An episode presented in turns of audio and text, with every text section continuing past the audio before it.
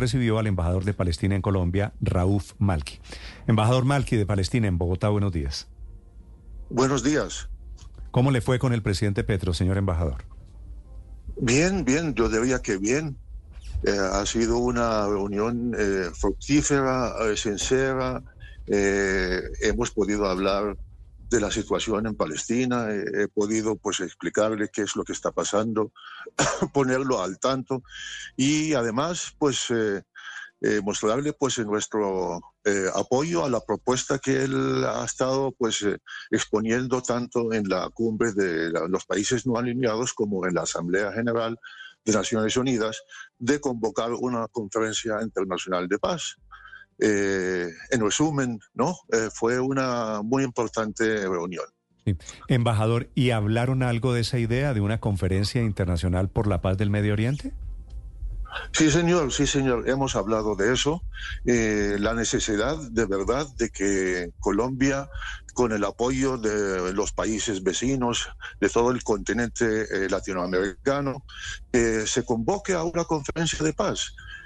porque esta situación que estamos viviendo ahora, que hemos vivido años atrás y que llevamos 75 años, tiene que poner, digamos, ponerle fin y resolverla de alguna manera pacífica para poder, digamos, vivir todos en paz, eh, con seguridad y el pueblo palestino pueda finalmente pues, eh, disfrutar de la libertad, Esa, esa sería la razón. Ha, ha, habido intentos de conferencias, 100.000 en la historia del conflicto entre Israel y Palestina. Lo han intentado potencias. ¿Usted cree que esta vez hay posibilidades de que pase algo? ¿Han hablado algo? ¿Dónde sería? ¿Quiénes participarían? Pues eh, eh, hemos hablado en general, o sea, la propuesta todavía pues le falta madurar, eso está claro. Es, la idea, la idea, en principio sí, una conferencia de paz donde estemos todos, ¿no? Incluyendo también Israel. Pero yo creo que ahora es más urgente y ahora es más imperativa una conferencia de paz, porque eh, todo lo que hemos estado haciendo hasta el momento era eh, negociar entre un país ocupado, un pueblo reprimido y una potencia ocupante que tiene el apoyo de los Estados Unidos y de otros países.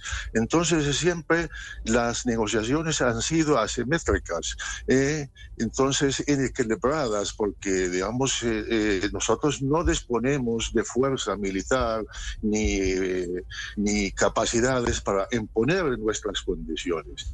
Es la comunidad internacional es la que la tiene que hacer. Y yo creo que después de esa masacre de la franja de Gaza, pues y, y tan repetida además.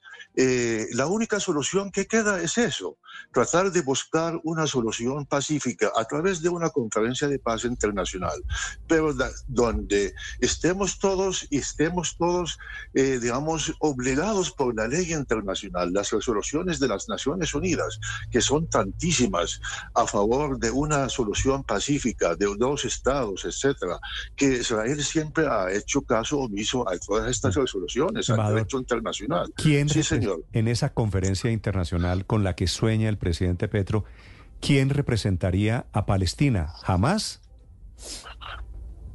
No, claro que no. Usted lo sabe bien. Es el, es la, es eh, el gobierno palestino, es la OLP, el único eh, legítimo representante del pueblo palestino. Sí, eso yo lo sé, usted me entiende bien. LP la que ha estado siempre negociando ¿eh? con Israel. Embajador. Y, hemos negociado y hemos firmado, si me permite, hemos firmado un acuerdo con Israel hace 30 años.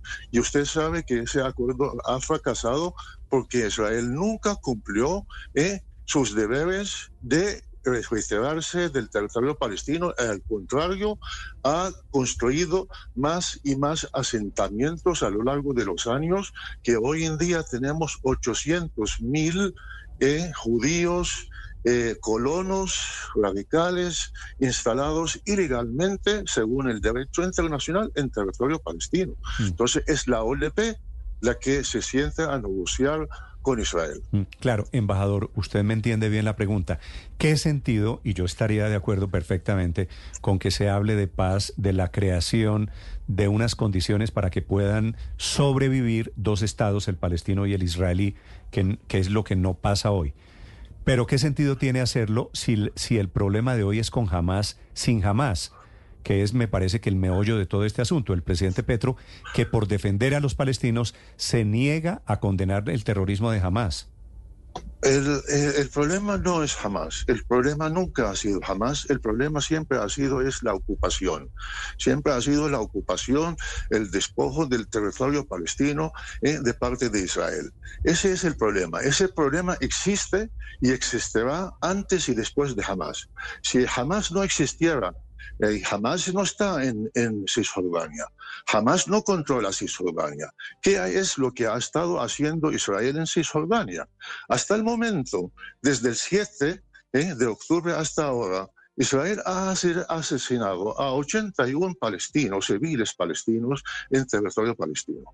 Israel anuncia todos los días eh, su intención de construir más y más viviendas para colonos traídos de afuera ¿eh? o del mismo Estado de Israel, en contra de la ley internacional en territorio palestino. Entonces el problema no es Hamas, y Hamas ha delegado a la autoridad palestina en varias ocasiones. Ustedes negocian con Israel y si ustedes llegan a un acuerdo de crear un Estado palestino, lo vamos a aceptar lo vamos a aceptar.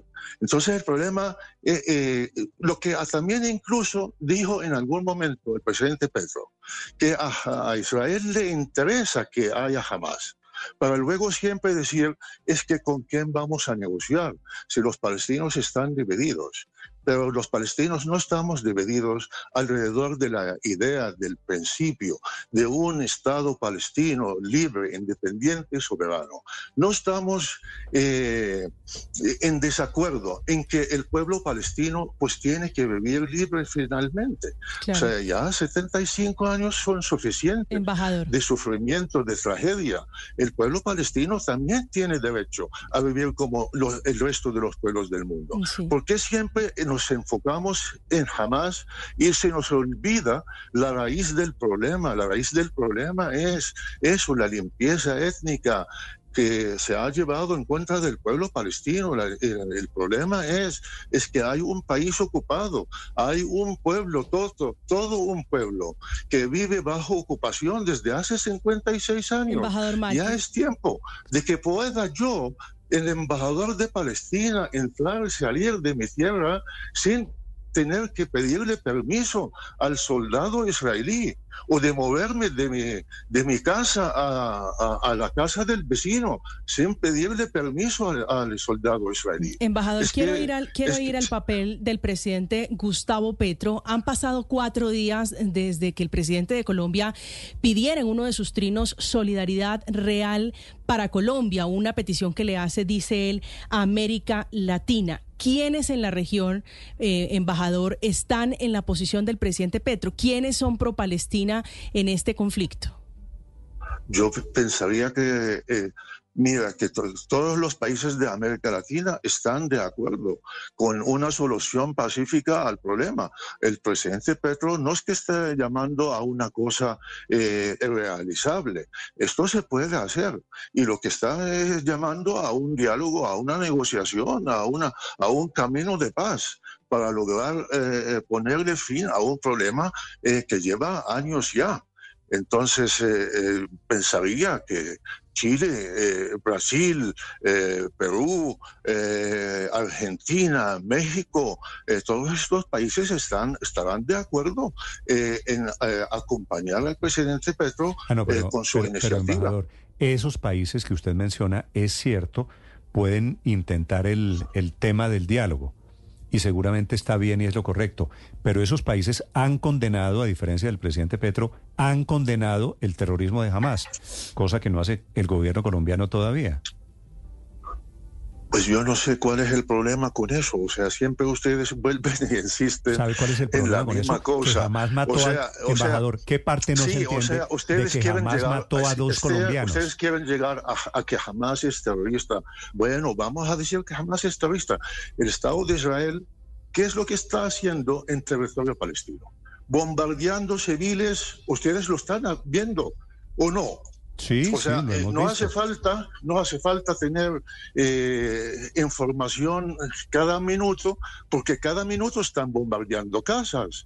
Cada, ayer bombardearon una iglesia, una iglesia, mataron a 16 palestinos, cristianos, ortodoxos.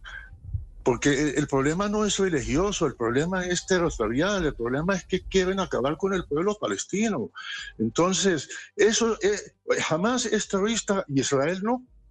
Israel no.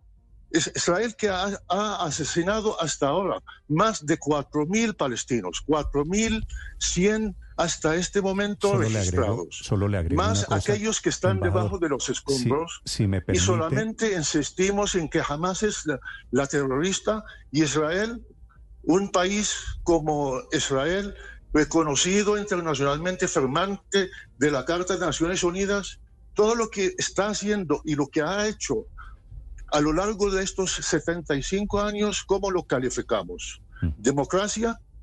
Si eh, Naciones Unidas está diciendo que es un país Embajador. que aplica el sistema de apartheid Em- en contra del pueblo ¿sabe cuál es? Entonces, por sabe- favor, yo si también les, llamo a que ustedes también miren las cosas desde ambas Eh, perspectivas. embajador, si me deja decirle, si me permite decirle, ¿sabe cuál es la diferencia? Que jamás mató a dos colombianos que estaban en una fiesta. Y como hay colombianos involucrados, yo supongo que la razón de ser de los gobiernos es defender a esos colombianos, a esos connacionales. Y esa es una diferencia fundamental para la evaluación desde Colombia, que hay colombianos víctimas allí. Y esos dos señores, esos dos jóvenes, fueron víctimas del terrorismo de Hamas, que me parece que para efectos de Colombia es un dato no menor, a no ser que usted esté en desacuerdo. No, señor, yo estoy en contra de la muerte de cualquier civil. ¿Y usted sabe cuántos colombianos hay en la franja de Gaza? Nadie ha hablado de eso porque no sabemos. Porque, Ah, porque no, no no, sabemos. Y no además hay- es que las vidas humanas, las vidas humanas son todas iguales, ya que sea colombiano, ya sea palestino, ya sea judío, ya sea de cualquier religión o fe. Todos somos iguales, todos somos hijos de Dios y todos merecemos eh, nuestra vida que sea una vida respetada. Mm. ¿Cierto? Sí, señor. Entonces, Pero sí, sí, sol- sí. solo que usted me dice, de pronto hay colombianos en la franja de Gaza.